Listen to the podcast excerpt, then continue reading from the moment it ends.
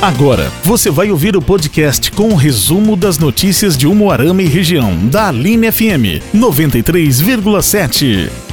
A usina Santa Terezinha de Vaté está com diversas oportunidades de trabalho para os setores agrícola e industrial. A captação de currículos será das 8 às 15 horas na Agência do Trabalhador de Ivaté. O uso de máscara e o distanciamento social é obrigatório. Entre os benefícios do emprego, a usina oferece plano de saúde, convênio odontológico, seguro de vida, transporte, associação dos funcionários e casa incomodado. As vagas são ajudante serviços gerais, operador de máquinas pesadas, operador trator, motor motorista, mecânico e operador moenda. Os interessados em uma das vagas deverão comparecer à agência do trabalhador das 8 às 15 horas. A agência fica na Rua Brasil, 1690, em Ivaté.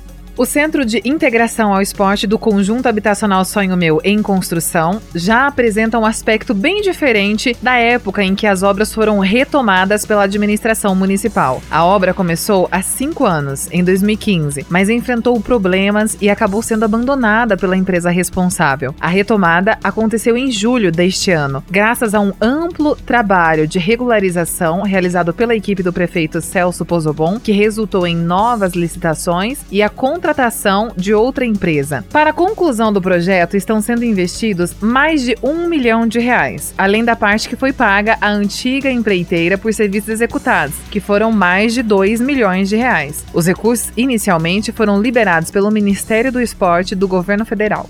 A Prefeitura de Moarama homologou nesta terça-feira, dia 15, o concurso público para a contratação de agentes de autoridade de trânsito. O processo foi iniciado em maio, porém o cronograma precisou ser estendido devido aos efeitos da pandemia de coronavírus. Mesmo assim, a Diretoria de Recursos Humanos conseguiu finalizar os procedimentos dentro do atual exercício. O secretário municipal de Defesa Social, Major Valdecir Capelli, lembra que os futuros agentes de trânsito vão passar por um curso de formação com 200 horas de aulas, conforme determina a portaria 94/2017 do Departamento Nacional de Trânsito Denatran. Depois disso, eles vão trabalhar no trânsito preenchendo uma lacuna que temos hoje em Umuarama, diante da necessidade de maior fiscalização do setor, disse Valdecir Capelli.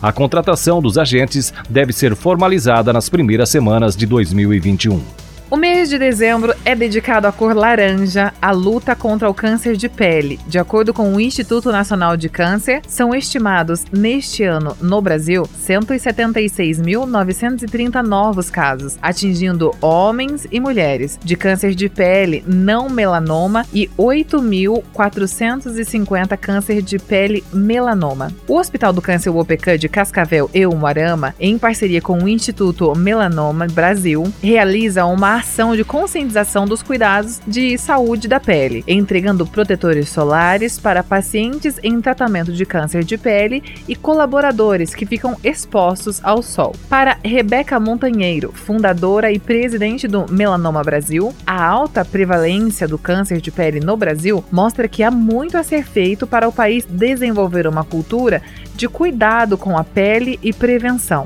Essa ação, em parceria com a Nivea e a UOPECAN, traz excelente oportunidade de incentivo ao uso do protetor e do compartilhamento de informações que ampliam o conhecimento da população sobre o tema, contribuindo para melhores hábitos e para a diminuição de riscos. Explica.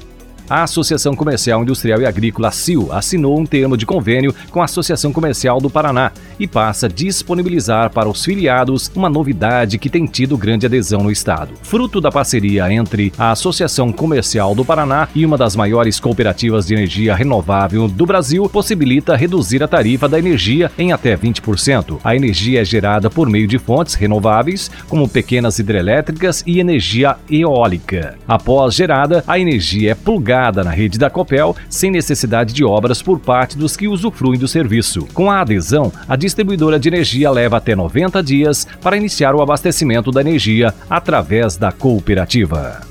O Instituto Água e Terra, vinculado à Secretaria do Desenvolvimento Sustentável e do Turismo, finalizou nesta semana mais uma força-tarefa de fiscalização contra a pesca ilegal. A ação foi realizada nos rios Ivaí, Paraná e Piquiri e faz parte das ações programadas para a temporada de verão 2020-2021. Foram apreendidos 58 equipamentos e mais de 1.400 metros de rede. O gerente do monitoramento e fiscalização do IAT, Álvaro César César de Góes informa que durante a temporada de verão, o IAT irá realizar diversas ações de fiscalização no interior do estado.